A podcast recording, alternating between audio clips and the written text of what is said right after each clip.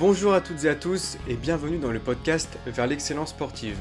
Je m'appelle Johan, je suis étudiant en STAPS et dans ce podcast, je vous invite à vous plonger dans le monde du sport et de la performance à travers des entretiens avec des experts du domaine. Dans ce podcast, nous aurons l'opportunité d'aborder divers sujets directement liés à la performance sportive, comme par exemple la préparation physique, la préparation mentale, l'entraînement, les blessures et encore d'autres sujets. Mon objectif est de partager avec vous les connaissances des experts ainsi que leurs expériences enrichissantes. Bonjour à toutes et à tous. Aujourd'hui, euh, j'ai le plaisir d'accueillir euh, Frédéric Delavier. Bonsoir Frédéric. Bonsoir. Comment tu vas? Ça va, ça va. C'est l'été, il fait beau. C'est bien. Ouais, ouais. ouais. Euh, alors, première question classique, est-ce que tu pourrais te présenter et parler un peu de ton parcours? J'ai un, parcours extrêmement long euh, et parce que je suis pas jeune d'abord.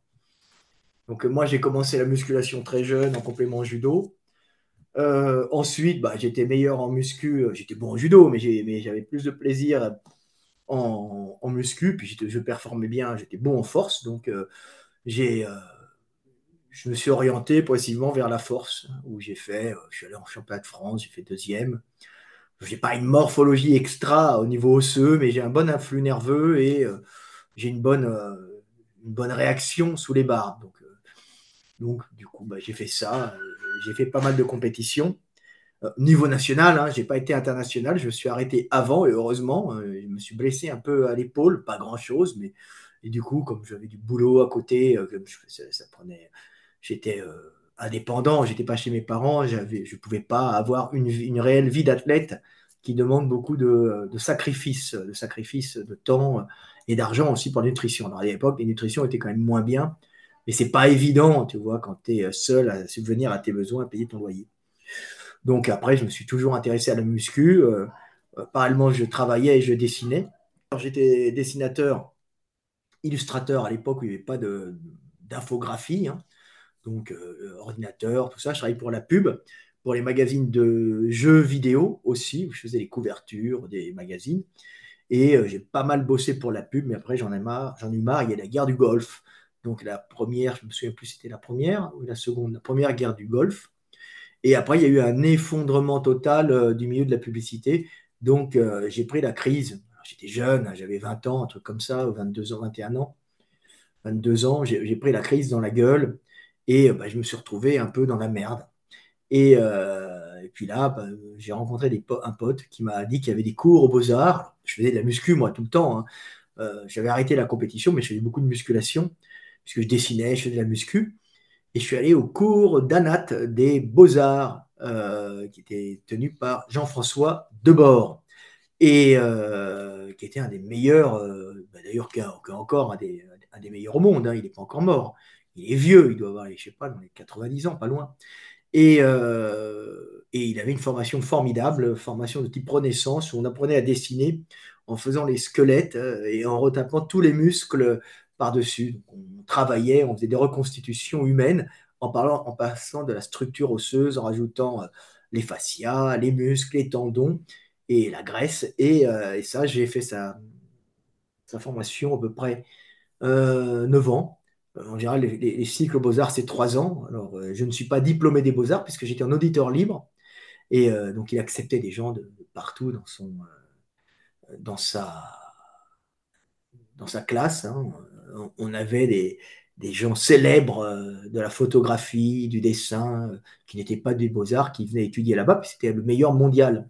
Il n'y avait pas Internet hein, comme, comme il y a maintenant. Et en parallèlement, euh, comme avait tout le, gratin de l'anatomie et de l'art qui était dans son, dans son cours, et les gens ne le savaient pas, et pourtant c'était gratuit, hein, comme quoi on peut encore trouver des trucs intéressants à l'époque, hein, j'étais jeune. Euh, et, j'ai rencontré Dominique Bastian, qui a été un de mes formateurs aussi, qui était prof euh, d'anatomie à la fac de médecine des Saint-Pères, celle où il y avait eu le scandale des trafics d'organes. Et alors lui, c'était avant qu'il qui, meurt, bien sûr. Hein. D'ailleurs, ces trafics ont été après qu'il meure, ces trafics ont eu lieu. Lui, lui était encore vivant à l'époque. Et euh, j'ai étudié plusieurs années avec lui en cours privé. Hein. C'était un passionné de dessin, il m'aimait bien parce que je dessinais bien la dissection. avec un autre copain des Beaux-Arts. Donc on était à trois, alors il y avait d'autres personnes, donc on allait à ses cours et en plus après, on restait avec lui, on nous montrait des trucs en dissection et on dessinait ensemble. Après, il organisait un cours de dessin, il payait pour les gens, hein, c'est lui qui payait tout ça, la, cité universitaire de Paris. Et bah, c'était un passionné de dessin. Et euh, donc j'ai été formé aussi à la, en tout cas, je disséquais pas, mais à l'étude du corps humain réel par Dominique Bastian, qui était un mec passionnant, qui, qui sculptait aussi, qui était un médecin anatomiste et qui était directeur du musée Orphy-la-Rouvière d'anatomie. Je ne sais pas s'il existe encore, mais il y avait pas mal de trucs intéressants. Donc ça m'a fait une très bonne formation avec le powerlifting, avec le dessin, bien sûr, les techniques de dessin. J'étais déjà très bon quand j'étais jeune, j'ai toujours été bon. Et je me suis dit, bah, pourquoi pas présenter mon travail, associer ma, ma, connaissance du corps humain, ma connaissance du sport et ma, ma connaissance bah, de l'anatomie et mes techniques de dessin euh, à des magazines pour pouvoir travailler. Et, je suis allé présenter ça au monde du muscle. Avant, il n'y avait pas les réseaux sociaux, il n'y avait pas Internet. Et le monde du muscle, bah, monsieur Ben Amou, qui était un mec euh, adorable, avec le temps, il était gentil. Il était sympa, ce gars et qui était le directeur hein, euh, du, euh, du, monde du muscle. Et un séfarade avec l'accent et tout, mais alors, il la vérité de ça de son nom, qui était un passionné de musculation. Et, et, lui, bah, l'avait repris un peu pour les affaires, mais était devenu passionné aussi. Et le monde du muscle marchait bien quand même. Hein. Et c'était sympa. Donc, j'ai eu d'abord une page, une fiche technique, où j'ai utilisé les techniques de dessin de la Renaissance. Hein, me suis dit, il y a un manque, il n'y a, que des dessins pourris en anatomie. Euh, je vais mettre la technique de la Renaissance dans les dessins. Alors, c'est une technique euh, tirée de la Renaissance. Elle est hachure dans un sens, c'était là Léonard de Vinci. Hein, plus l'enseignement que j'ai eu, qui est un enseignement, on va dire, classique Renaissance, hein, pas académique, classique Renaissance. Après, l'académie, c'est un peu différent, euh, par Jean-François Debord. Et bah, j'ai fait une espèce de mélange de tout ça, donc mes connaissances dans le corps humain, mes connaissances en sport, mes connaissances en biomécanique, euh, mes connaissances en technique de dessin, mes connaissances en dissection, pour euh, créer des fiches techniques. Et je me suis dit, ben, je vais faire mieux que les Américains, parce qu'il y avait les Américains qui faisaient ça. évidemment, tout le monde croyait que c'était américain quand c'est sorti. Et bah, ça a marché. Euh, de une page, je suis passé à deux pages, trois pages, quatre pages, cinq pages, six pages. Ce n'était pas, pas très payé, hein. il n'y avait pas de quoi vivre, mais il y avait de quoi se faire une publicité énorme puisque c'était le seul réseau d'information qu'on avait sur le bodybuilding. C'était le monde du muscle, il y avait quelques autres vues, mais c'était en dessous. Donc c'est comme si j'avais accès au plus gros des réseaux en n'étant pas beaucoup payé, mais en pouvant après me faire un nom. Et, euh, après, bah, j'ai décidé de faire un livre. Je suis allé voir Benahou, ce n'était pas possible parce qu'il avait des Méliès à rentrer en concurrence. Il avait fait un mauvais calcul. Des Méliès avait vendu beaucoup de livres, plus de 100 000 sur ses fiches techniques, mais qui étaient un peu dépassés, même si c'était lui qui avait qui était un des premiers à avoir mis des taches rouges à l'endroit où les muscles travaillent, ce qui est intelligent. Hein. Euh, et, moi, j'avais fait vraiment un travail d'anatomie mieux que les Sobota, mieux que les livres américains, mieux que les netters. Ce pas des livres de médecine, mais c'était des livres de bodybuilding avec des dessins comme sur les, comme sur les bouquins d'anatomie euh, réelle pour médecins. Donc c'est la première, et même meilleur que les livres de médecine. Donc c'était quelque part, c'était une blague, les bodybuilders se retrouvaient avec des livres de meilleure qualité que les, euh, médecins. Donc, euh, il n'a pas été pris euh, au monde du muscle alors que ma pub a été faite au monde du muscle. Il a été pris par Christian Vigo à l'époque des éditions Vigo. On a lancé ça et puis ça fait un carton. Hein, on a commencé, on a explosé en France. Et ensuite, ben, j'ai été appelé pendant pas mal de magazines allemands. Parallèlement, j'ai bossé avec Gundil pour des magazines américains comme Muscular Développement, où il était déjà introduit lui, mais il n'était pas introduit dans les bouquins. Et j'ai introduit euh, Gundil dans les bouquins chez Vigo, et lui m'avait introduit chez Muscular Développement, où on était deux petits Français qui faisaient des fiches techniques de biomécanique. Alors lui, il faisait aussi des trucs de nutrition, tout ça, mais moi, c'est pas mon truc. Et on a fait des, fiches de biomécanique pour les Américains. Donc on est déjà aux États-Unis. Et ensuite, bah, notre livre, mon livre a été traduit, le guide des mots de musculation. Hein. C'était le hmm. premier qui est sorti, c'est celui qu'ils ont le plus, puisqu'il est recommandé à l'enseignement du monde entier. Il a été, euh, il a été acheté euh, première fois, je crois, par les Allemands, avec BLV. Et euh, quand les Américains ont vu que les Allemands l'avaient acheté, ils nous l'ont pris. Alors il faut savoir qu'on a été les premiers à utiliser Internet pour communiquer entre les, éditeurs, parce qu'avant, les éditeurs se voyaient uniquement sur la, sur la foire de Francfort. Hein. et avec les progrès de la technologie numérique et de, transfert d'informations Internet, on pouvait communiquer avec les éditeurs et faire les corrections à distance. Donc c'était la première fois qu'on faisait ça. Donc ce qui s'est passé, c'est que j'étais sûrement un des premiers à utiliser Internet pour transmettre des données euh, dans le but de créer des livres euh, à l'édition internationale. Et on est passé en Allemagne, on est passé aux États-Unis, et c'est aux États-Unis que j'ai eu vraiment une explosion, c'est-à-dire que je suis passé premier aux États-Unis. Alors premier dans le sport en général, hein, devant Tiger Woods, le golfeur, premier en sport. Mais j'ai été quelques temps aussi sur Amazon, mais chez Barnes et Nobel. Et j'ai été quelques temps aussi premier euh, sur Amazon, tous livres confondus. Donc c'est très fort pour un Français. Euh, et du coup, j'ai vendu des millions d'exemplaires de ce livre parce que ça cartonnait en Amérique. Donc euh, c'était exceptionnel. On n'en a pas entendu parler dans les journaux parce qu'en France, ce sont des réseaux. Hein. mais euh, ce qui ne veut pas dire qu'on n'est pas les premiers. Hein. plus les travaux qu'on fait avec Gundil. Ensuite, on a relancé les, on a, on a créé le guide des mondes de musculation, euh, le guide des compléments alimentaires pour sportifs. Hein. Je suis allé voir Gundil, j'ai dit Michael, euh, viens bosser avec moi, comme on bossait déjà aux États-Unis pour musculaire développement. Il bossait aussi au monde du muscle parallèlement, sans qu'on y soit tous les deux. On était rentrés tous les deux, mais par deux voies différentes. Et on est allé, euh,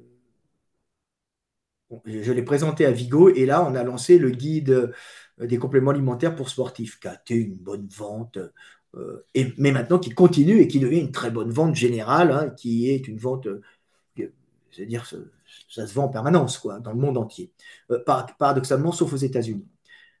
mais en Chine, en Corée, en Russie, en Suède, partout tu l'as.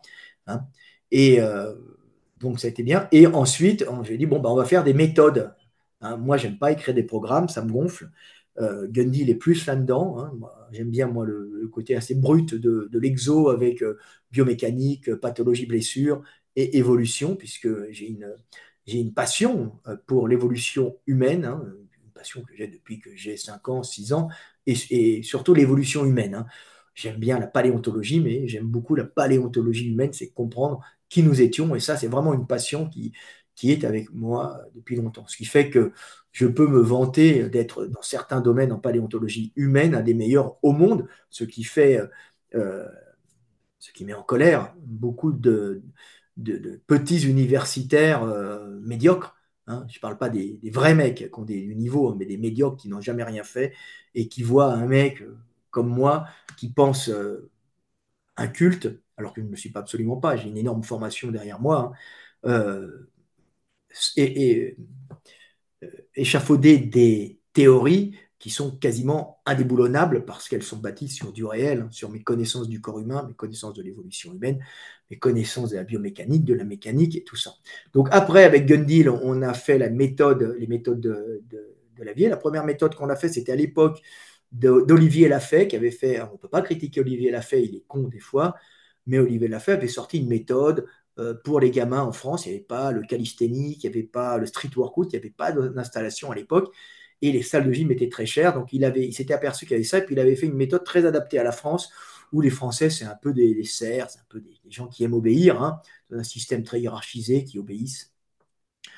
Euh, on dirait, et qui, ont, qui suivent une méthode. Et il leur avait fait une méthode très bien faite à suivre comme ça, avec euh, type d'exercice A, B, C, D, avec une progression, tout ça. Ce qui faisait plaisir à des gamins. Plus, il avait créé une communauté autour de ça où on atteignait des niveaux A, B, C, D, E, je sais pas, X, en, variant le, nombre de répétitions au dips, aux, tractions, avec des exercices avec balai, tout, un ensemble de trucs au poids de corps, qui n'étaient pas mauvais d'ailleurs, mais qui sont juste complémentaires ou qui peuvent servir quand tu n'as pas de salle. Donc, euh, et lui, il avait compris qu'il fallait faire du drama. C'était un des premiers. Les réseaux sociaux étaient là. Donc, il nous avait attaqué en, disant euh, le poids, les, poids, les, poids et haltères, c'est nul. Le poids de corps, c'est bien. N'écoutez pas tous ces mecs-là. Et il attaquait tous les mecs qui faisaient de la musculation au poids de corps, en disant, en, poids de corps, poids et haltères, avec des charges additionnelles, disant le poids de corps, c'est mieux. Donc, il a créé une espèce de secte de jeunes qui venaient nous insulter, un peu comme les zététiciens viennent nous insulter. Sauf que les esthéticiens, ils sont payés par l'État. Hein, et euh, c'est un peu gênant. Et euh, donc, pour, pour se marrer, on avait fait la méthode de Lavier, il y avait la méthode Lafay, on avait fait à couleur rouge comme ma chemise, et on avait fait la méthode de Lavier euh, pour s'entraîner chez soi, qui lui a pris une petite part de marché, bien sûr. C'était pour le faire chier parce qu'il nous attaquait, mais le livre était de bonne qualité, bien sûr, puisqu'on avait, avait mis nos savoirs, nos connaissances, on avait rajouté des petits haltères dedans, tout ce qu'on pouvait avoir comme matériel de maison.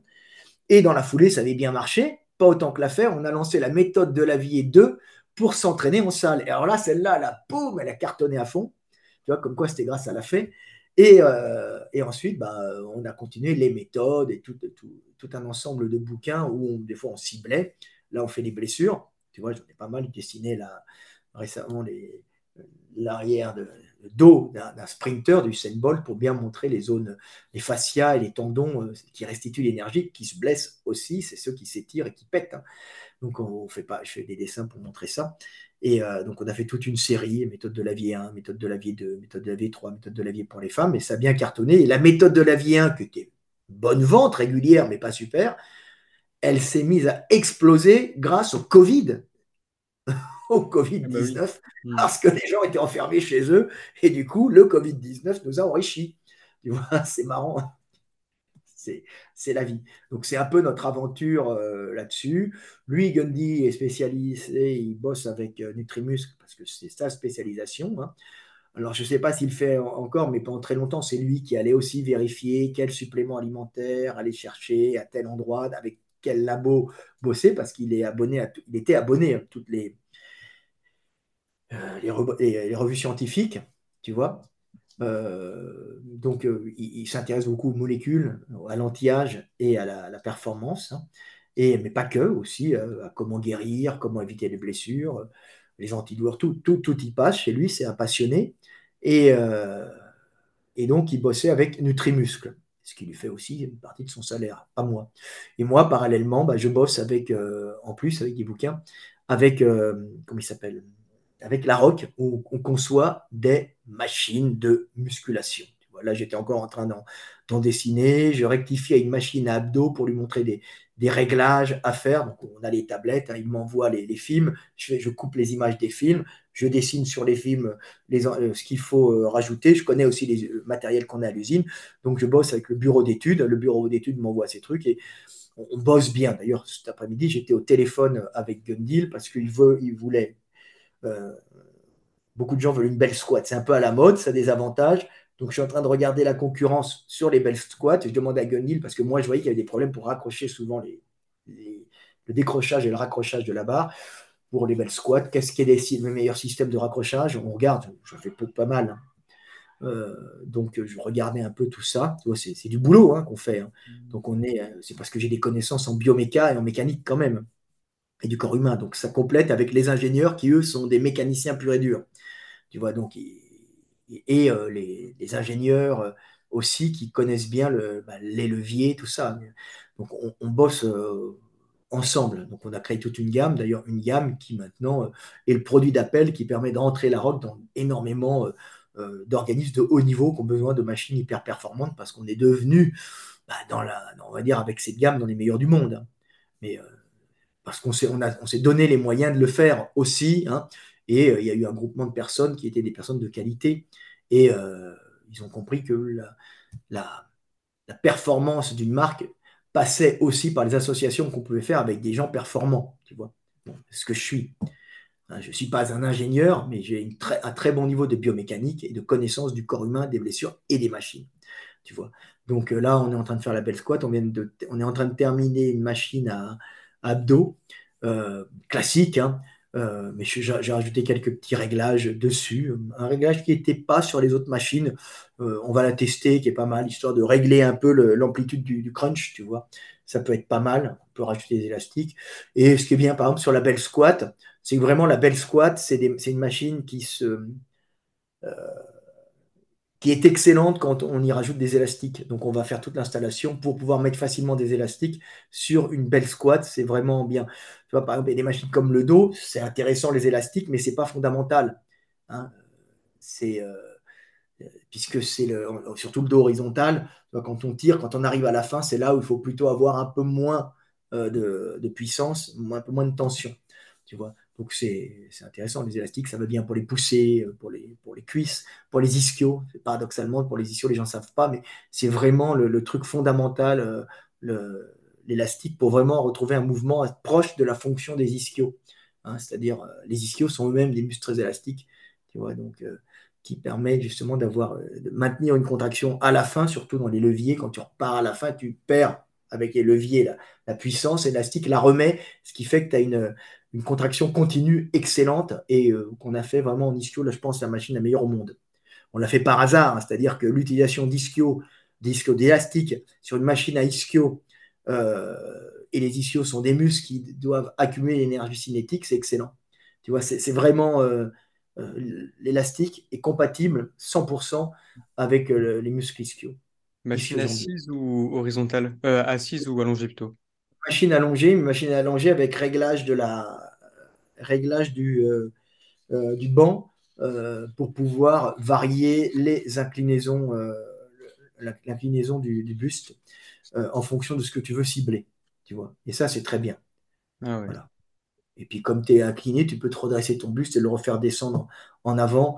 Donc, si tu fais une très forte inclinaison du buste sur la machine à ischio couché, hein, tu es, cassé en deux, tu peux tu peux jouer sur le sur, sur l'ischio en remontant, en redescendant le buste à chaque fois dessus, tu vois. Donc c'est un peu comme les mecs le font quand ils sont assis, tu vois. Mais nous, on peut, on peut aussi le mettre tout droit, ce qui permet de localiser, par exemple, sur le, le biceps, euh, le biceps crural, essentiellement, euh, courte portion, tu vois. Et puis ça va être travaillé différemment puisqu'ils sont faits pour travailler dans pas mal d'angles, les ischios.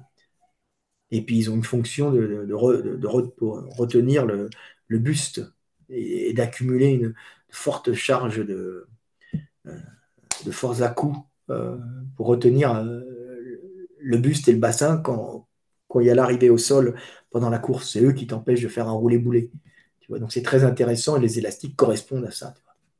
Et tu parles des élastiques, tu penses que c'est mieux de d'utiliser les élastiques avec les poids ou alors utiliser simplement les élastiques? Non, on fait élastique avec les poids mais on peut faire élastique tout seul. Mais élastique avec les poids, c'est pas mal. C'est fait pour faire élastique avec les poids en fonction de la machine. Tu vois. C'est toujours un plus, on met les deux. Hein. Ouais, mais c'est vrai que toutes les machines n'ont pas euh, les attaches, tout ça, pour pouvoir combiner euh, les deux. Bah, c'est pour ça qu'on a fait des machines avec les attaches. Tu vois. Et on les a fait adapter aux morphologies avec des variations que les autres n'ont pas forcément. Tu vois, alors maintenant, je vois qu'ils commencent à faire des variations, mais quand on a lancé ça, personne ne les faisait. Des variations de position de démarrage et d'arrivée, tu vois. Avant, tu avais une machine. Euh, les hammers étaient par exemple très très bonnes, mais les hammers n'ont qu'une seule position. Tu vois, à part le banc qui peut se régler en, hauteur il n'y a pas d'avancée, euh, surtout sur les couchers. Alors, il y a Star Trek en fait, tu vois. Il y en a quelques-uns qui commencent à en faire. Maintenant, de plus en plus, à un moment, personne n'en faisait. Ouais, ouais. Et euh, qu'est-ce que je voulais dire? Euh, ouais, du coup, euh, les machines, s'adaptent aux, morphologies, mais du coup, il euh, faut que les pratiquants connaissent leur morphologie pour adapter la machine en fonction. Ça reste quand même simple. Hein. on reste quand même sur, de l'adaptation facile à, utiliser. Hein. Tu as des bras courts, tu as des bras longs, tu avances ou tu recules le dossier. Hein. tu veux faire de, l'incliné ou, de, ou de l'épaule, ben, tu inclines plus ou moins le dossier aux épaules, tu vois. Parce que nous, on a un dossier aux épaules qui peut s'incliner plus ou moins. Hmm. Donc, c'est un avantage. On a, par exemple, sur la, sur la ischio, un dossier qui peut s'incliner, mais aussi un dossier qui peut se reculer. Tu vois, en général, les mecs, ils ont qu'un dossier qui s'incline ou un dossier qui se recule. Tu vois. Donc, euh, nous, on a mis les deux. Tu vois. C'est un peu plus complexe. Il faut faire attention de ne pas fragiliser les machines. Donc, on met des grosses structures là-dessus ce qui permet d'avoir des machines avec plus de réglages, mais qui restent solides parce que les structures sont épaisses. On a doublé, triplé la taille des structures. Ouais. Tu vois. Bon, ça tombe bien que tu parles de morphologie parce que je voulais euh, introduire euh, ce thème. Est-ce que tu pourrais euh, définir ce qu'est la morphologie et quels sont les différents paramètres à prendre en compte pour étudier la morphologie? Bah, il y en a plein, euh, il y a plein d'études en. La morphologie, c'est très vaste, c'est l'étude des formes, euh, euh, l'étude des structures alors nous, on fait l'étude des, structures humaines, l'étude des leviers humains en fonction des, des mouvements que tu vas pratiquer. Nous, la morphologie qui nous intéresse, c'est la morphologie adaptée au mouvement. Donc évidemment, quand on va traiter du développé couché, on va expliquer quels sont les mouvements, quelles sont les morphologies qui sont favorisées et d'autres qui sont moins favorisées. Hein. On ne dit pas que, c'est parce que tu as une morphologie qui n'est pas adaptée pour faire un champion de coucher, euh, que tu ne dois pas faire de coucher. On n'a jamais dit ça. Ça, c'est des inventions de sales enculés de menteurs, excuse-moi, mais je le dis, de mecs qui nous diffament sur Internet en disant des choses qu'on n'a pas dit sur, sur nous, tu vois. Donc c'est très très grave. Nous, on fait que montrer, nous, on fait des constats.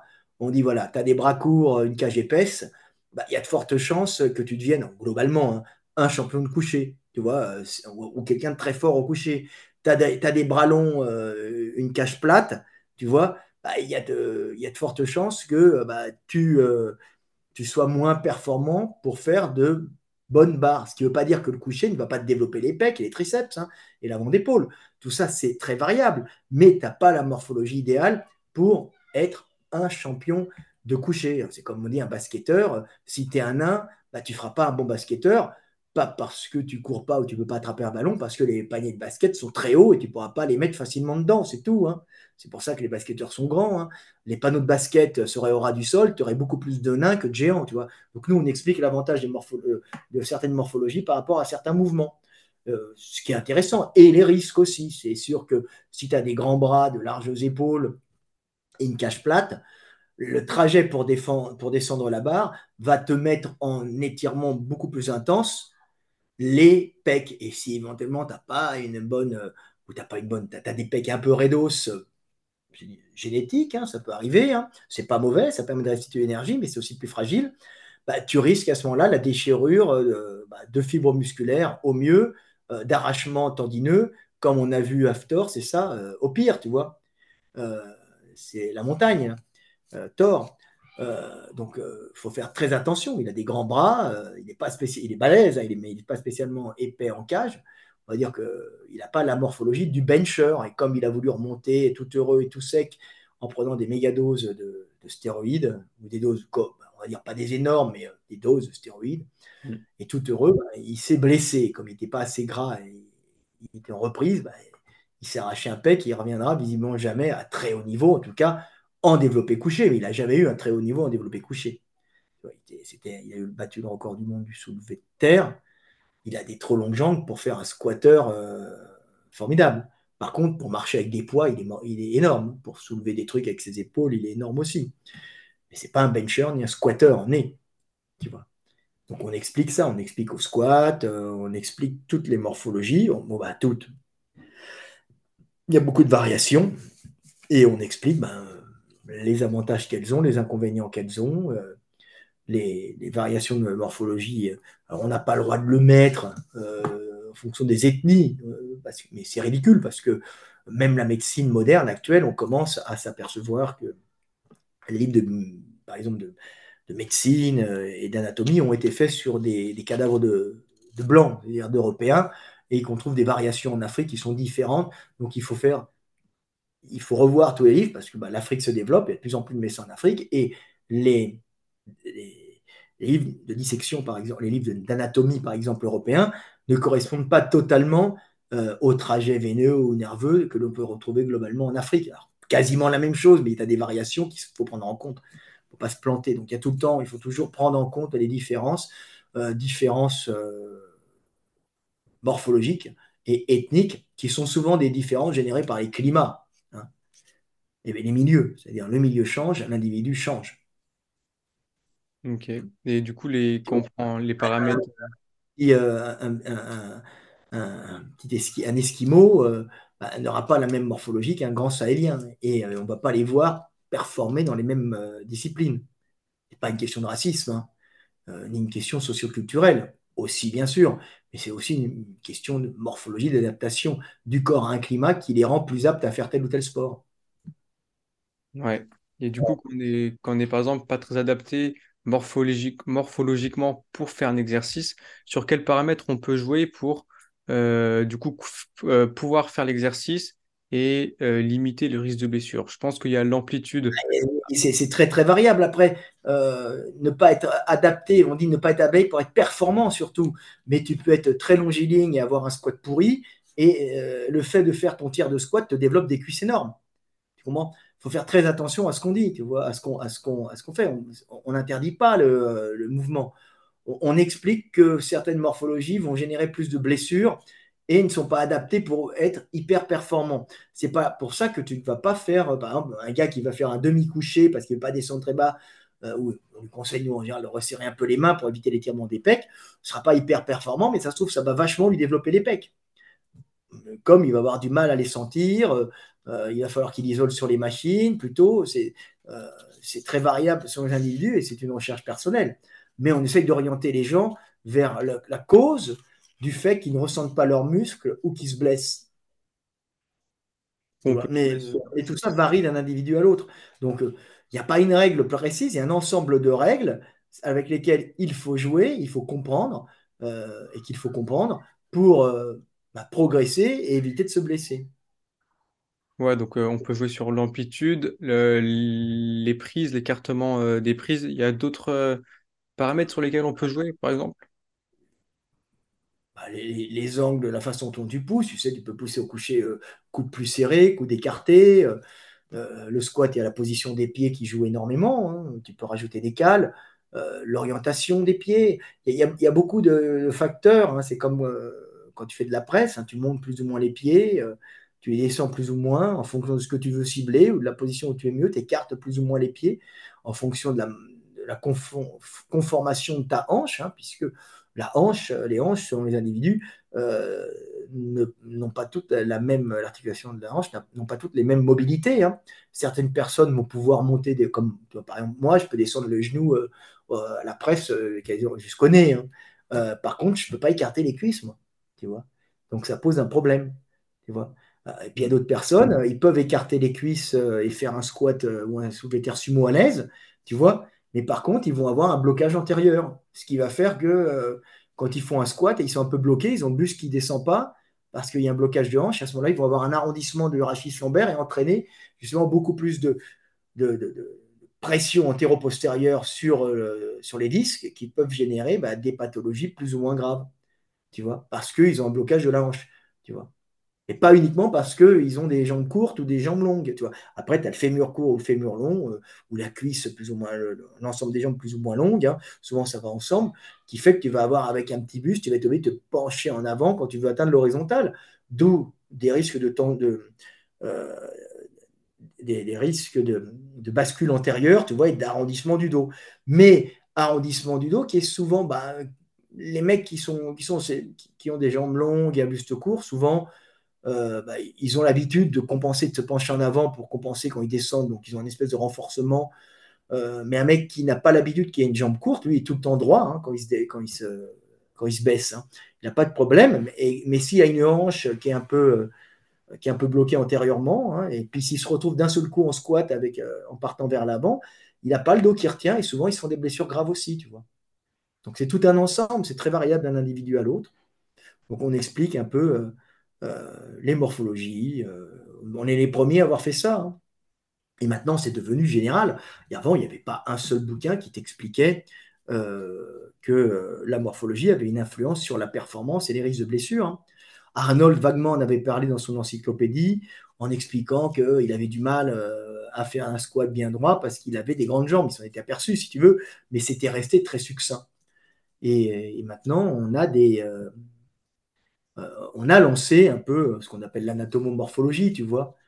Euh, on a lancé cette discipline, cette discipline qui est, qui une discipline de base, hein. c'est une discipline qui est, euh, qui, qui s'est construite autour des lois de la mécanique et des lois des leviers, hein, tout simplement, hein. et de la connaissance, de la résistance des matériaux, et qui a fait, bah, tout, tout, le monde l'utilise dans le monde entier. Il n'y a que quelques zététiciens débiles en France, d'ailleurs, qui se sont fait torcher. Euh, qui disent que la morphologie euh, n'a pas d'influence ou très peu euh, sur, les, sur la performance. Bien sûr, c'est un mensonge total. Hein. ne fera jamais une grande coureuse de sprint, tu vois. les basketteurs, bah, ils, font, ils sont tous grands. C'est normal, le panier est haut. Les, managers ont une certaine morphologie. Les coureurs de sprint aussi, avec des morphologies, même au niveau de la structure tendineuse et musculaire, et déjà osseuse, et ensuite tout ce qui va derrière, avec euh, la répartition tendons-muscles, hein, pour avoir un maximum de restitution énergétique dans les fibres, des fibres tendineuses pour récupérer l'énergie cinétique pendant la course, ce qui fait que si tu as un démarrage même pas top, tu vas pouvoir rebondir sur tes, un peu sur des ressorts grâce à tes tendons et tes fascias. Et ce qui fait des champions de sprint d'ailleurs, ce qu'on ne trouve pas en vélo. En vélo, tu n'as pas besoin. Tu vois, c'est pour ça que là, il y avait Libération qui disait Ouais, euh, pourquoi y a-t-il que des blancs dans l'équipe de France? Bah, Parce qu'ils sont mieux adaptés euh, pour faire des champions de vélo. C'est pas pour ça qu'il n'y a pas de champion de vélo euh, noir, n'existe qu'il n'y aurait pas de champion de vélo noir. Il y en a hein, qui sont bons, hein, il y en a qui sont performants.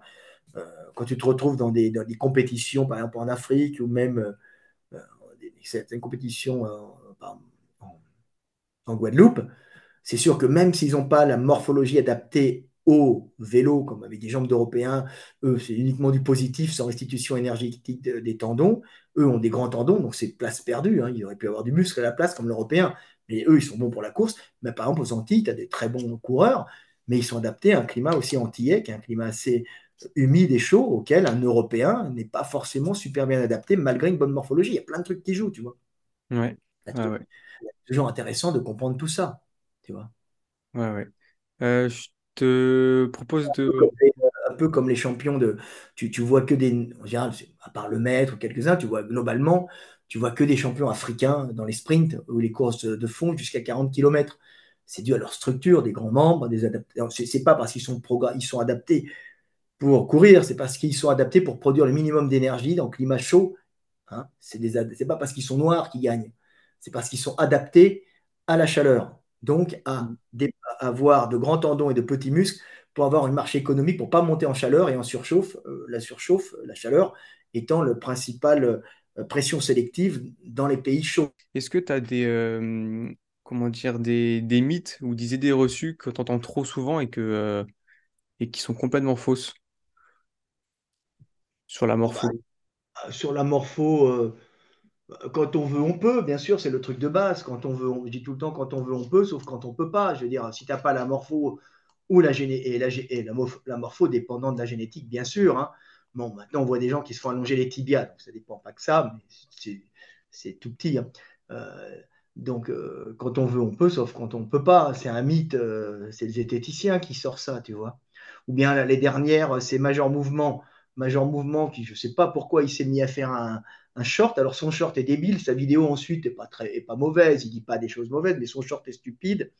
Il me dit dans son short, euh, on vous, il montre une, vidéo d'un petit mannequin, tu sais, en portant un squelette qui euh, porte un, petit, euh, c'est éducatif, hein, c'est pour les gens qui travaillent, qui porte un petit seau et on montre qui porte un petit seau léger, puis dès que c'est lourd, il se penche un peu en avant, il y a un aimant, et on voit le, rachis, un rachis en plastique qui s'arrondit. Et ils mettent justement qu'il y a des risques de pression antéro-postérieure et vous risquez les hernies. Et l'autre, Major Mouvement, dit euh, euh, c'est faux. Euh, maintenant, depuis 2000, on sait que c'est pas vrai. Mais non, la loi, elles n'ont pas, elles, pas changé. Et après, il rajoute dans sa vidéo, donc c'est le short, il n'y a que ça, il rajoute dans sa vidéo, maintenant, on sait depuis 2000 que jusqu'à euh, aux alentours de 20 kg, c'est dangereux. C'est pas dangereux. Quoi C'est ridicule. Aux alentours de 18 kg 560 ou de 21 kg 213 grammes, c'est du délire. Parce qu'il y a deux études, quelques études qui ont été faites sur des jeunes, euh, des jeunes, des étudiants et des manutentionnaires relativement jeunes, où ils ont fait soulever pendant un an des charges, les unes d'oron, une à 11 kg 400 et l'autre à 14 kg. Donc, c'est des charges très légères. Hein. Euh, et ils sont aperçus qu'il y avait un renforcement des disques sur les personnes qui les faisaient d'oron. Mais ça se renforce d'une façon très légère, ces choses-là. Hein. C'est pas, il y a des limites à la résistance des matériaux. Et 11 kg et 14 kg, ça, c'est pas des, poids critiques. Euh, ceci dit, dire que c'est à partir aux alentours de 20 kg, mais non, il y a des gens, majoritairement, c'est dangereux en lourd de porter euh, des charges en arrondissant le dos. Donc, c'est des mecs majeurs mouvement hein, qui ont pas loin d'un million de, followers. Tu vois, je crois qu'ils passent à la télévision en, plus. Tu vois, je, ne sais pas, j'ai pas suivi. Moi, j'ai pas ici. Je suis pas en France.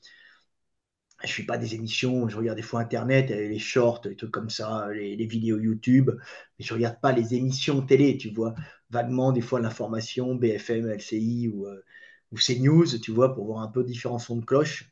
Mais à part ça, je ne regarde pas les émissions.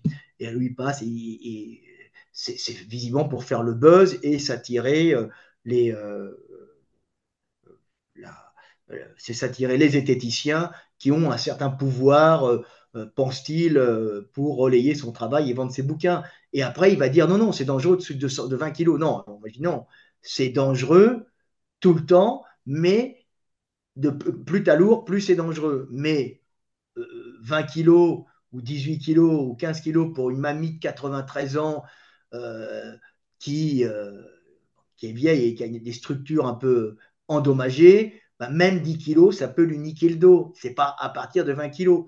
Et puis, pour des mecs, des gros balaises en bonne santé, il peut très bien euh, arrondir le dos euh, à 150, même à 200. Et c'est pas pour ça qu'il ira à l'hosto, si tu veux. Tout ça est variable. Mais plus tu mets lourd, plus tes risques de niquer tes disques augmentent, tu vois.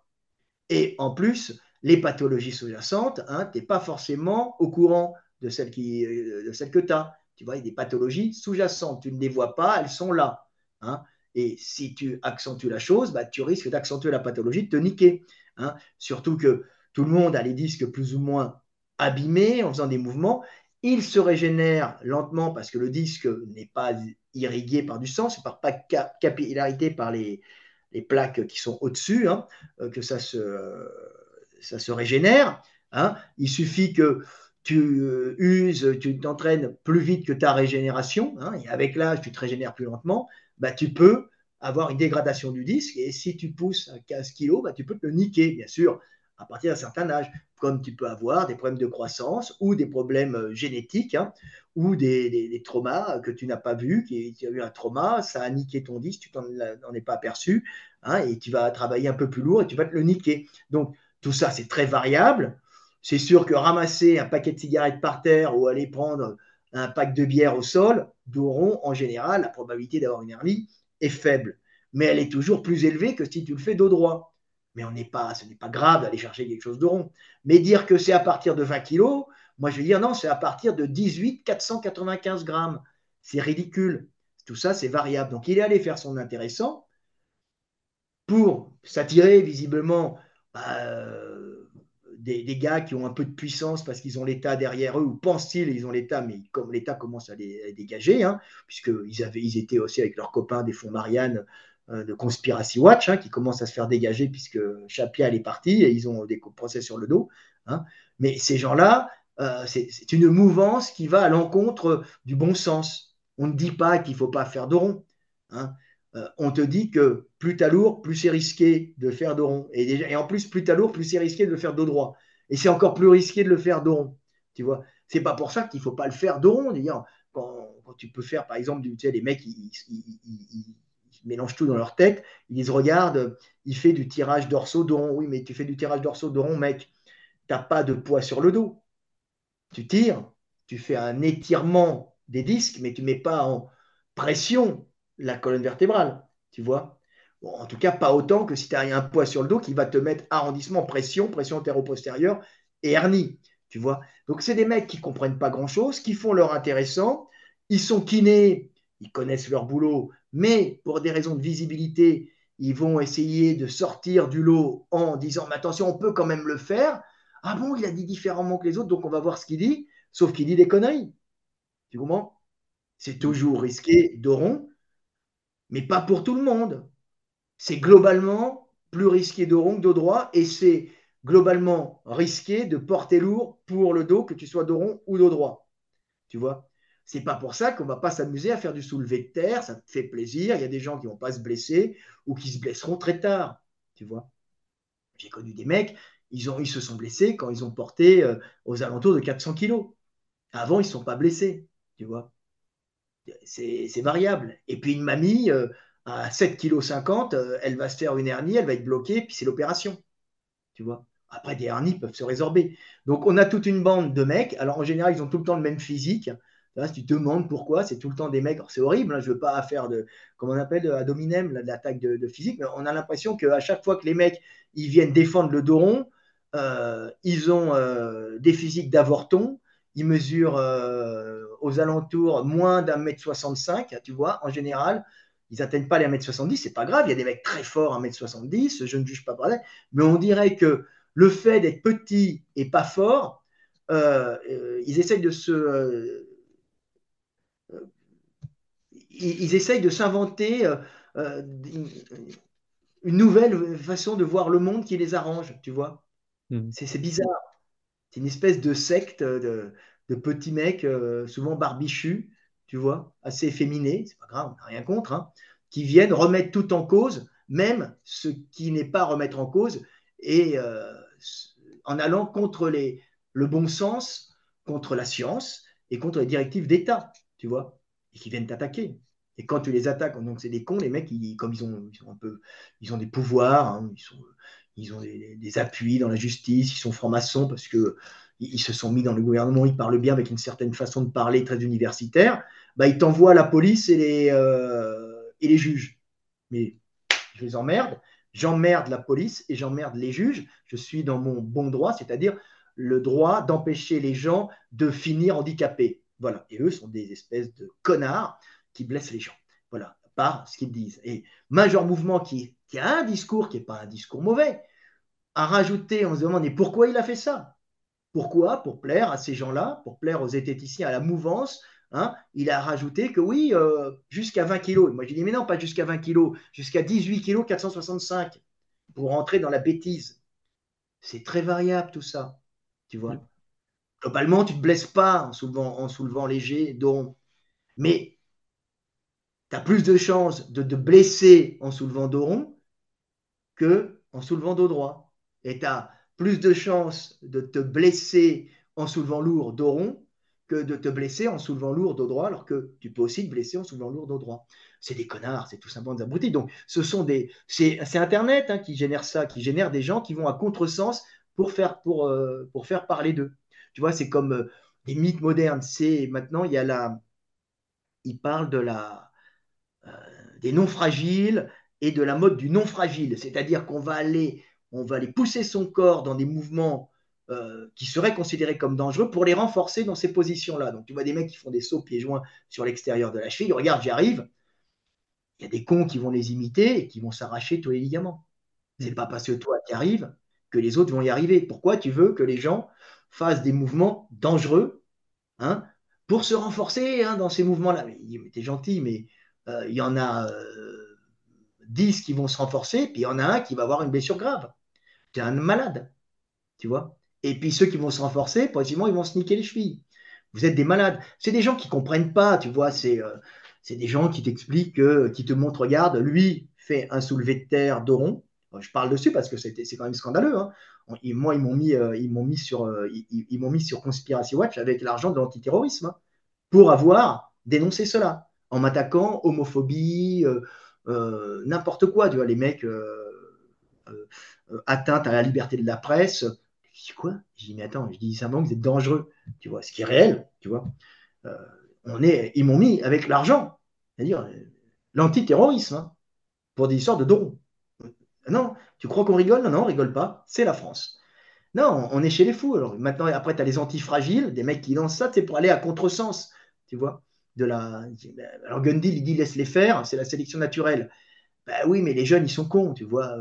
Euh, tu laisses les faire oui, jusqu'au moment où les mecs ils vont se blesser gravement. C'est pas rigolo. Je veux dire, c'est des mecs qui risquent des handicaps à vie. Hein. C'est pas des mecs qui vont juste avoir une petite blessure. Hein. Tu vois, alors je sais que les jeunes, ils aiment bien être différents, mais là, tu pousses des gamins euh, à faire des conneries pour essayer de faire ton intéressant et souvent, c'est pour contredire le, le mec en place qui a un niveau et qui est là depuis longtemps. Donc nous, on est là depuis longtemps, on est en place, on ne dit pas de conneries en général. Hein. Donc ne pouvant pas nous contredire sur ce qu'on dit, eh ben, ils inventent des contradictions ridicules, mais là, c'est des contradictions qui blessent le monde, qui blessent les gens. Et ils s'associent avec des mecs qui ont une relative puissance sur YouTube pour avoir plus de voix, sauf que ces gens qui sont payés par l'État fait que l'État paye des gens pour faire la promotion euh, de conduite extrêmement dangereuse. On est vraiment dans un système de dingue. Hein. C'est YouTube hein, aussi. Hein. C'est la course à qui euh, essayera de se montrer, de démonter. Alors, c'est, c'est comme les, films, là, je regardais sur Netflix, c'est l'histoire de chimpanzés, tu vois, je sais pas, le royaume des chimpanzés, quatre épisodes, c'est très bien, c'est une histoire inventée, mais avec des vraies images, une histoire réelle, si tu veux, mais qu'ils ont reconstruite avec des images qui n'avaient rien à voir, mais on y croirait. Mais parfois, les images sont magnifiques. Hein. Tu vois, bah, c'est toujours le, le, mal, euh, le mal bêta qui essaye, au bêta euh, alpha moins, euh, ou bêta qui essaye de devenir alpha, qui essaye de remplacer l'alpha, même si l'alpha est bon, efficace, et même si l'autre n'est pas bon. C'est toujours comme ça. Donc, on va essayer de trouver à l'autre défaut pour essayer d'avoir sa place, tu vois. Donc, toutes les alliances sont bonnes, toutes les trahisons sont bonnes, tous les mensonges sont bons pour se faire passer pour des intellos et des mecs qui connaissent leur sujet alors qu'ils ne connaissent rien. T'imagines que ce sont des abrutis qui sont allés chercher une étude à 14 kg, une à 11, pour en venir à la conclusion que on pouvait faire du dos rond à 200 kg sans problème, voire à 300. Mais attends, les mecs sont en train de te dire, c'est parce qu'ils n'ont pas pris en compte la, euh, progressivité euh, dans, la, dans la résistance des tissus, la, la, résistance du corps. Je dis, mais les mecs, vous êtes des débiles, mais c'est les mythes modernes. Hein. Il y a la muscu, c'est la progressivité. La musculation, c'est commencer avec une barre, avec une barre de 10 kg, de 5 kg au biceps, pour finir avec une barre de 40, 50, 60. Tu, vois, ça s'appelle la progressivité pour habituer tes os, tes muscles, tes tendons et tes fascias à prendre des charges de plus en plus importantes et à se développer en fonction de ce que tu fais. Ça s'appelle la progressivité. Je veux dire, c'est eux qui l'ont inventé, mais ça existe depuis euh, Milo, Milo, euh, Milo de Croton. Croton connaît l'histoire, c'est l'histoire du, gars qui prenait un veau tous les jours sur son dos et tous les jours il portait le veau jusqu'au moment où le veau est devenu un taureau. Et donc il, a, fini par porter un taureau. Donc euh, il s'est habitué à porter un veau en croissance et il est devenu, c'est la musculation. Hein. Ça s'appelle la progressivité. Les mecs, ils inventent ça. En les tissus se régénèrent. Oui, mais il y en a qui se régénèrent plus ou moins vite et plus ou moins bien. Si tu veux, les disques intervertébraux vont vite atteindre leur résistance. Et le fait que le rachis le rachis lombaire n'ait pas de sécurité euh, dans la flexion antérieure, va faire qu'avec un gros poids, tu risques de très graves blessures. Alors, la rotation, on est bloqué. Hein. On a bloqué parce qu'on a une sélection qui a été faite là-dessus pour éviter d'avoir des blessures graves. Tu vois, on est des lanceurs. Tu vois, c'est très intéressant. Puis le singe, lui, il n'a pas trop de problèmes. Il ne bouge pas la taille. Hein. Il a les os qui remontent euh, très haut. il a une taille qui n'est pas mobile. Il a un bassin très large avec une grosse panse. Ça ne bouge pas tout ça. Mais il a quatre pattes, il ne se met pas de barre sur le dos. Puis il n'a pas besoin de se, blesser, de se baisser, il a des grands bras, des petites jambes. Donc, déjà, quand il est debout, il a ses bras quasiment qui touchent le sol. Donc il n'a pas les mêmes contraintes. Ok. Et euh, on entend aussi souvent par rapport aux morphologies qu'il en existe euh, trois, donc euh, endomorphe, mésomorphe, ectomorphe. Ça, c'est un mensonge aussi ou... C'est un mensonge, c'est pas totalement vrai on va dire que Sheldon, c'était un mec qui avait, eu le mérite pour la première fois de, voir, qui avait, eu, euh, avait quand même l'influence du développement embryonnaire.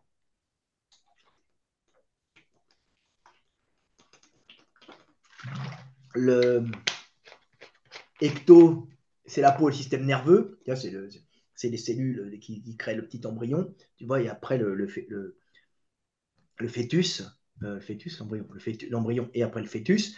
Et il y a, une forme qui se met avec, euh, trois, couches, euh, et certaines couches vont donner plus le euh, système digestif et les réserves graisseuses, une autre qui va donner le, système le système nerveux et la, peau, et l'autre qui va donner plus le, système squelettique et musculaire, globalement, on va dire. Et il s'était aperçu qu'il y avait des prédominances là. Non, elles sont justes, hein, ce sont des prédominances de développement, mais c'est beaucoup plus complexe que ça. Et on peut parler d'adaptation, on va, on va parler plutôt de, de génétique hein, maintenant. Alors oui, euh, ça marche bien puisque un endomorphe, c'est un mec qui gras en général. On retrouve tout le temps à peu près les mêmes types. Hein. C'est une prédominance dans le développement du système digestif euh, et des, réserves, tu vois, et pas forcément un gros système musculaire, mais on peut être un peu de tout. Hein. Euh, ce qu'on appelle un ectomorphe, c'est des mecs tout secs euh, et, très nerveux, on en trouve. Hein. Euh, mais alors, ils sont souvent longilignes en Europe, mais du longiligne costaud, on en trouve en Islande avec le lait, hein, au nord. Il y a beaucoup de facteurs qui rentrent en compte là-dedans. Donc, c'est un, c'est quelque chose qui est dépassé, mais qui avait un côté un peu vrai, bien que c'est dépassé, tu vois. Et, mais on peut, on, peut le, on peut les utiliser pour, pour faire des classifications un peu pour les gens. Et puis mésomorphe, c'est un mec musclé, costaud avec un gros squelette. C'est souvent des mecs qui ont une prédominance musculaire et, et, squelettique. Alors souvent, c'est tout ça, c'est lié à des, à des, programmations hormonales aussi, hein, associées à la nutrition. Hein. C'est tout un ensemble qui joue. Mais c'est un peu dépassé tout en étant vrai. Tu comprends? Mais Sheldon l'avait expliqué au début. C'est vrai que ce sont globalement les trois types majoritaires qu'on rencontre. Ecto, méso, endo. Tu vois Mais euh, être longiligne, comme Sheldon disait, euh, bah, tu peux avoir des longilignes gras et costauds, hein, comme on voit les strongmen, comme des euh, longilignes tout secs et rachauds, hein, ce qu'on appelle l'ectomorphe pur pour Sheldon, tu vois comme on peut avoir bah, en Afrique, souvent, tu as, les pasteurs, les dinka ou les peuls qui sont des, longilignes ectomorphes. Hein. Ectomorphes. Mais, mais ce n'est pas, pas pour les mêmes raisons. Il y a des raisons climatiques, il y a tout un ensemble de raisons qui jouent sur la morphologie hein, et euh, qui ne sont pas que les raisons de prédominance de développement de tel ou tel euh, feuillet embryonnaire. Et du coup, maintenant, actuellement, est-ce qu'on a, on a des classifications euh, comment dire, plus détaillé Ah bah maintenant, il y a la génétique avec les séquenceurs. On sait à peu près pourquoi les gens sont gros, pourquoi les gens sont maigres, euh, quel gène active quoi. Et, tu vois, c'est extrêmement intéressant. Hein. Euh, on, est capable, avec un génome, quasiment maintenant, en étudiant un génome, parce qu'on a déjà étudié par analogie beaucoup de génomes en étudiant les formes, les génomes. Quand tu vois que tous les mecs ont un grand nez, j'exagère, mais globalement, c'est quand tous les mecs ont un grand nez et qu'ils ont tel gène, tu peux te dire, et qu'ils ont tous le même gène, tu vois, ou l'absence de tel gène et ce gène, là, tu peux dire que euh, c'est parce qu'ils ont l'absence de gène et, l'autre gène qui vont avoir le grand nez, tu vois. Donc c'est tout, c'est très caricatural ce que je te dis. Maintenant, on arrive à, avoir une, compréhension de la, génétique. On arrive en connaissant tout ça avec juste un génome à étudier, à créer un, un portrait robot de l'individu, tu vois. C'est-à-dire, on saura qu'il est noir, euh, qu'il aura tendance à être grand, qu'il aura les cheveux frisés, euh, qu'il aura les yeux bleus ou verts, tu vois, euh, qu'il a un nez épaté et qu'il a des petites oreilles. Tu vois? Après, bien sûr, la vie permet, en fonction de ce que tu vis, d'exprimer ou de ne pas exprimer certains gènes. Mais on arrive à des niveaux maintenant de connaissance de la génétique grâce aux séquenceurs qui sont fabuleux. Hein, on peut on peut trouver une poussière avec un, morceau de génome dedans et rien d'autre, et te dire que tiens, ici, il y avait un néandertalien euh, qui euh, avait tendance à être dépressif, tu vois, et euh, qui, était obèse, qui avait tendance à, pas obèse, mais qui avait tendance à être gras, tu vois, et qui avait les yeux bleus, dans la poussière. Ah, il y en a un qui est passé. Tu vois, c'est quand même fabuleux ce qu'on arrive à faire maintenant hein, avec l'étude du génome. Donc, quand on, quand on, fait des études de génome, on peut même pousser le truc à étudier le génome d'un athlète pour voir euh, à quoi il va répondre et à quoi il ne va pas répondre. Tu vois Ça, c'est l'avenir. Mais euh, ça demande euh, des IA, hein, ça demande des, séquenceurs ultra rapides, il commence à l'être, qui, et puis une base de données monstrueuse sur laquelle les, des, IA, hein, ce sont des programmes extrêmement performants, vont travailler pour voir quels sont tes, quels sont les endroits où tu vas être performant et avec quoi tu vas te blesser. Qu'est-ce que tu peux bouffer et euh, quel est le maximum de tension que peuvent supporter tes tendons, tu vois. Après, il y a ta vie qui va te façonner aussi. Hein. Ouais. Il n'y a pas que, il y a la programmation génétique, il y a ton éducation, il y a ce que tu as fait de ton corps, les connexions nerveuses que tu as créées pour être l'individu que tu es. C'est tout un ensemble. Donc finalement, on a, on peut, on a, on a trois catégories de morphologie, mais euh, euh, c'est entre guillemets des, allures. Après, c'est spécifique. Ouais, après, il y, a un gros facteur hormonal, hein, mais ce gros facteur hormonal, il, est lié aussi au développement fœtal, tu vois. Euh, et à ta programmation génétique. Et aussi, il, est, il est des fois pas, pas lié qu'à la programmation génétique, hein. il est aussi lié des fois à l'imprégnation hormonale que tu as eue pendant ton développement qui a généré chez toi certaines caractéristiques, hein, euh, hormonal de, du fœtus dans le ventre de la mère. Hein. Si la mère a été, euh, bah, été plus ou moins, euh, a, eu un taux d'estrogène ou un taux de certaines hormones plus ou moins élevé, qui est indépendant de ton développement génétique, tu vas générer certains, ou, certains comportements particuliers, certaines attirances particulières et même certains développements particuliers. Donc concrètement, en fait, on peut pas, on peut pas donner des classifications exactes euh, pour les morphologies, c'est pas possible. Jamais donner des classifications exactes. hein. Ouais, c'est des, euh, des... dire que t'es noir, tu seras jamais bon en vélo. Il dit non, il y a des noirs qui peuvent être très performants en vélo. T'es blanc, tu seras jamais bon en sprint. Non, il y a des blancs qui sont très bons en sprint. Hmm, Tu vois, le maître. Tu vois, il y a des variations, il y a des mutations, euh, il y a des variations euh, dans, dans les ethnies. il y a de l'épigénétique qui va activer, puis il y a le métissage. C'est un ensemble. Voilà. hmm. J'aimerais euh, parler un peu de la, morphologie euh, en rapport un peu avec le coaching. Est-ce que selon toi, les, les coachs, les entraîneurs, tout ça, euh, est-ce que tu penses que c'est essentiel d'analyser la Ah oui, morphologie des athlètes pour bah, proposer des programmes d'entraînement adaptés?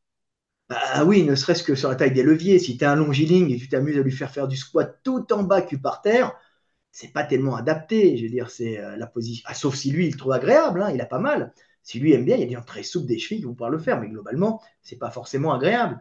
Hein, tu vois, t'amuser à, faire lever les bras à un gars qui a un blocage au niveau de, la poussée antérieure parce qu'il a un acromion plus ou moins couvrant, euh, tu vois, à cause de sa morphologie, hein, et, pas une grande bascule euh, des omoplates, euh, à cause de sa morphologie de, la ceinture scapulaire, euh, c'est que tu es un mauvais coach. Il faut quand même adapter les mouvements en fonction de l'individu que tu as, tu vois. Et puis aussi, des fois, de son origine ethnique. Ah oui, t'es raciste. Non, non, ça n'a rien à voir avec le racisme. Euh, c'est euh, évident que euh, euh, il y, a, des gens qui, bah, les, les Noirs sont beaucoup plus tendineux. Euh, par exemple, sur les mollets, euh, développer un mollet sur une presse debout pour un Africain, tu vois, euh, avec ses longs mollets, pas tous, hein, il y en a qui ont des gros mollets comme les Camerounais, il y a beaucoup de, comme les Européens, il y en a qui ont des mollets plus ou moins gros. Quand tu vas en Europe centrale, ils ont, tous des- ils ont souvent tous des mollets énormes. Pas tous, mais c'est très fréquent, tu vois. En Afrique, les Camerounais, euh, les mecs des forêts, les brossards, ils ont souvent des bons mollets. Après, tu as tous les Sahéliens, ils n'en ont pas. Et puis à l'ouest, ils n'en ont pas. À l'est, complètement, ils n'en ont pas. Tu vois. Mais vouloir faire développer euh, euh, du muscle sur des machines à mollets en leur mettant du poids, alors que c'est le tendon qui va faire juste, qui va récupérer l'énergie de la descente et remonter, le mec, il va pas avoir une réelle contraction. Donc, il faut essayer de trouver un angle où il va pas étendre complètement son, euh, son tendon du triceps sural et essayer de travailler le, le solaire en, en contraction uniquement et non en étirement, tu vois. Mais il faudra continuer à faire l'étirement pour pas qu'il perde de la mobilité, qu'il se blesse. C'est tout ça, c'est tout un ensemble hein, qui Ouais. varie en fonction des gens, des ethnies, euh, de l'âge, euh, de ce que désire l'athlète, tu vois, ou, le, ou le, pas que l'athlète, hein, des fois le, le, le type qui est entraîné. hein. Ouais, mais se- euh, selon toi, ce serait quoi les, quels seraient les fondamentaux à prendre en compte euh, sur la morphologie pour euh, avoir, disons, les, les bases pour après proposer un programme euh, d'entraînement? Parce qu'il y a plein de leviers, paramètres. é- étudier les leviers de l'individu, tu vois. Étudier la mobilité de ses épaules, euh, la longueur de ses segments, euh, et voir lequel des mouvements où il va être, euh, où il va avoir le plus de facilité, de plaisir, tu vois. Ce qui ne veut pas dire qu'on ne va pas faire du squat complet. Mais du squat complet lourd quand tu es longiligne, c'est pas très bon, tu vois. C'est pas très bon, c'est pas très adapté, il peut le faire.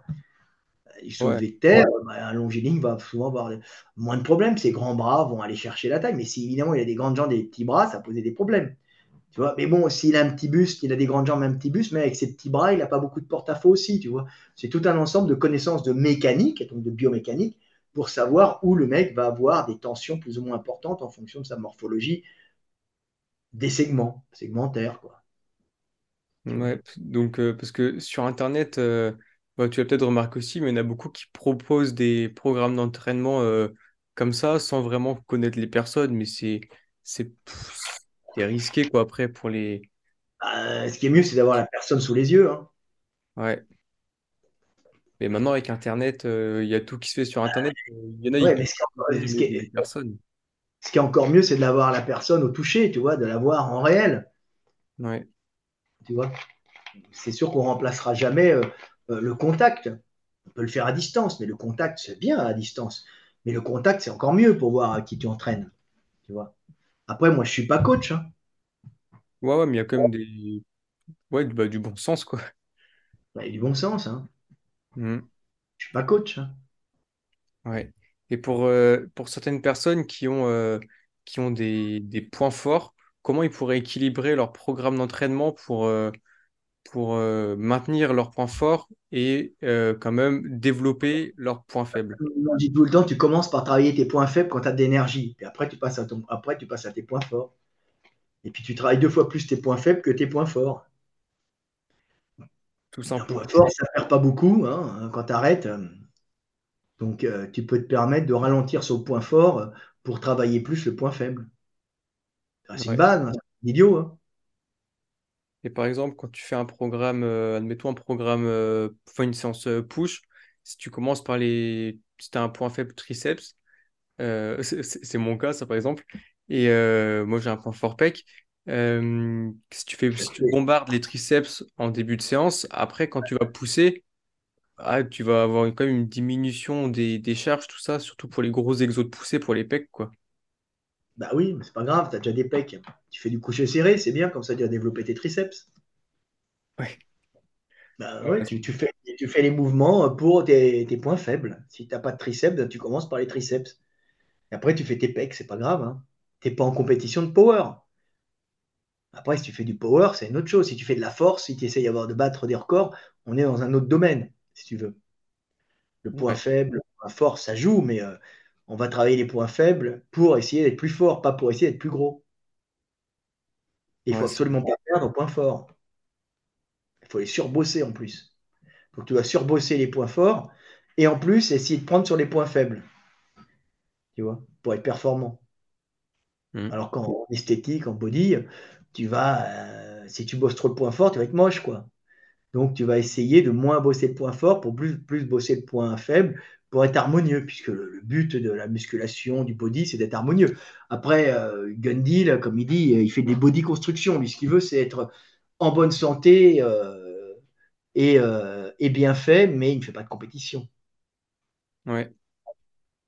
Et justement, pour, euh, garder en bonne santé, comment on pourrait euh, euh, adapter nos programmes d'entraînement par rapport aux années, par rapport avec, euh, avec l'âge? Est-ce que tu penses qu'il faudrait euh, diminuer l'intensité, diminuer le volume de travail, adapter les Bon, exercices? euh, la, la vie va te le faire diminuer obligatoirement. hein. T'inquiète pas. euh, Tu vas pas pouvoir conserver, si tu veux conserver la même intensité que tu as à 20 ans à 56, euh, tu risques, tu risques de rapidement te blesser. Tu vois? Euh, donc, euh, c'est pas tout à fait la même chose. La vie se chargera de te l'apprendre. Bon, tu fais en fonction de ton âge. Tu vois, tu cibles, tu récupères moins vite en général. Euh, donc, euh, tu cibles. Bon, d'un autre côté, les, les maladies, les, les maladies euh, les, les cancers sont moins fulgurants avec l'âge. C'est génial, mais t'en as plus. Tu Ouais, vois. Et quand t'en as un jeune, c'est la merde. Tu vois, puisque les cellules se reproduisent plus vite. Non, non, bah, ce qu'il faut, c'est euh, adapter, adapter ton entraînement. C'est pas évident, hein. Euh, essayer de pas te fatiguer trop, euh, t'arrêter euh, euh, quand tu te sens fatigué, ne pas rajouter de séries quand tu es du toujours plus, c'est pas forcément bien, et du pas assez, c'est pas bien non plus, tu vois. Tout ça, c'est ce que tu apprends avec le temps, c'est assez dur. hein. De toute façon, euh, tu finis par te dégrader et mourir. hein. Après un certain moment, on ne fait que ralentir la, la chute. ouais. Est-ce que utiliser des, les les élastiques et les poulies, c'est euh, moins traumatisant après par rapport au, au poids libre? Bah, ça dépend quel exercice de libre que tu fais. Tout ça, de la flexion de bras, biceps, bon, pff, ça va, tu vas pas te niquer non plus. hein. Ouais. Tu vois? Tout ça, c'est tout ça, c'est très, c'est très, très variable. Tu vois? C'est sûr que certains mouvements à la poulie sont agréables à faire quand tu les prends euh, avec des poids. Euh, c'est pas la même contrainte. C'est plus doux, c'est une résistance progressive, une résistance constante plutôt. Quand tu fais un poids, euh, tu peux avoir une résistance qui est euh, euh, dégressive ou progressive. qui n'est pas forcément adapté euh, à l'exercice, euh, au ressenti, bon ressenti du, bon, du muscle, au bon travail. C'est sûr qu'une résistance constante à la poulie, ça peut être pas mal aussi, tu vois. Mm. Mais ça, c'est en fonction de ton ressenti, des muscles du travail. Il y a tellement de mouvements, tellement d'angles, tellement de morphologie, tout ça, ça se travaille. Ça se, ça, ça- ça se comprend sur les années, même par rapport à toi. Ton entraînement, c'est pas celui du voisin. C'est pour ça que quand les coachs te sortent des carnets avec ça, c'est pour toi, ça c'est pour si, tout le monde a la même chose. Tu vois, mais non, tout le monde ne peut pas avoir la même chose. Déjà, faire un programme pour quelqu'un, c'est pas évident, tu vois. Ouais, Alors sortir le programme à tout le monde, euh, pas bon, quoi. d'où le fait de bien connaître, euh, bah, de bien se connaître soi-même et bien connaître les, les sportifs qu'on entraîne si, euh, si on est entraîneur, quoi. Bah oui, voilà, il faut avoir une bonne connaissance générale, tu vois. Ouais. Comme les zététiciens, euh, te raconter des conneries, euh, la morphologie n'a aucune influence sur le risque de blessure. Ils disent ça? Ah bah oui, ils ont dit ça. Ah Ils- ouais. et quand ils ont attaqué, ils sont foutus de ma gueule. Les mecs, ils ont dit euh, dans euh, PubMed, c'est ça, publication médicale, ou Science Med, je ne me souviens plus, il n'y a aucune étude qui prouve que la morphologie a une incidence sur le risque de blessure. C'est, attends, c'est la base de l'enseignement de la traumatologie et de l'orthopédie. Ils sont fous. Et, et c'est pas en sport. C'est la vie de tous les jours en plus, tu vois. Alors t'imagines maintenant en sport où les, où les contraintes sont augmentées par, parce qu'on cherche la performance? Ils sont fous les mecs. C'est des platistes. C'est l'équivalent des platistes. Alors, quand tu, à la- ils sont, ils disent, la zététique sont à la, à la science ce que les platistes sont à la géographie. C'est la vérité. Et pour ça, euh, bah, j'ai les juges. euh, ah oui, parce que j'étais attaqué là-dessus. Les- ils m'envoient les flics pour avoir dit ça. Les Ah flics, policiers rogatoires. Non, je te jure. Voilà. Alors, je peux dire, tu vois, connard de flic, je t'emmerde, quoi. Connard de juge, je t'emmerde. Tu m'attaques pour des. Mais si tu veux, connard de juge, je n'irai jamais en ta faveur pour te faire plaisir. Dire, hein, tu m'attaques, tu n'as même pas lu ce qui, ce qui me reprochait, dire que la Terre est plate, tu vois, c'était au même niveau. Ou que je. Là, ce que tu as dit, c'est tu nies que la mécanique issue, en fin de compte, qui, qui s'appuie sur la physique newtonienne, tu nies que la mécanique existe et que la, et tu nies la, la, la, la physique newtonienne. Donc j'ai des flics et des juges qui nient la physique newtonienne. Donc les lois de la pesanteur, tu vois, donc qui génèrent les règles de la mécanique, tu vois, newtonienne, hein, pesanteur, la pomme, zététique. T'as un flic qui vient pour ça, tu vois. Chez toi? Parce que moi j'ai quoi? Chez toi? Il Ah vient chez non, toi? il me contacte, il me Ah contacte ouais, te par internet. Ah ouais. téléphone.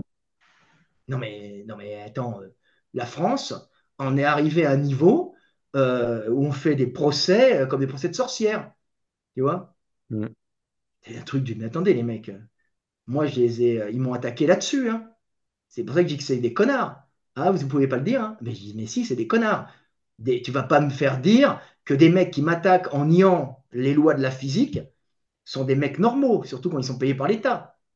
Tu vois, ce sont des malades. On est au Moyen Âge et les mecs se disent de la science, des bunkers.